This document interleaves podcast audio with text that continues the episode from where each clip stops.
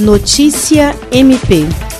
O Ministério Público do Estado do Acre, por intermédio da Promotoria Especializada de Defesa do Consumidor, em conjunto com o PROCON Acre, Defensoria Pública do Estado do Acre e Ordem dos Advogados do Brasil, Seccional Acre, emitiu uma recomendação destinada à Associação dos Distribuidores Atacadistas do Estado do Acre e à Associação Acreana de Supermercados para que orientem os seus associados e envidem todos os esforços necessários para que a venda de arroz e óleo de soja aos consumidores seja limitada.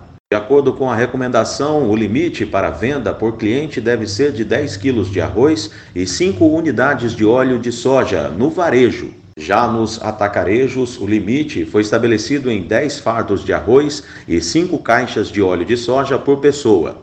A medida foi motivada pelo impacto da Covid-19 nas relações de consumo, uma vez que vem ocorrendo um aumento considerável no preço de alimentos como o arroz e o óleo de soja, levando consumidores a estocarem estes produtos. William Crespo, para a Agência de Notícias do Ministério Público do Estado do Acre.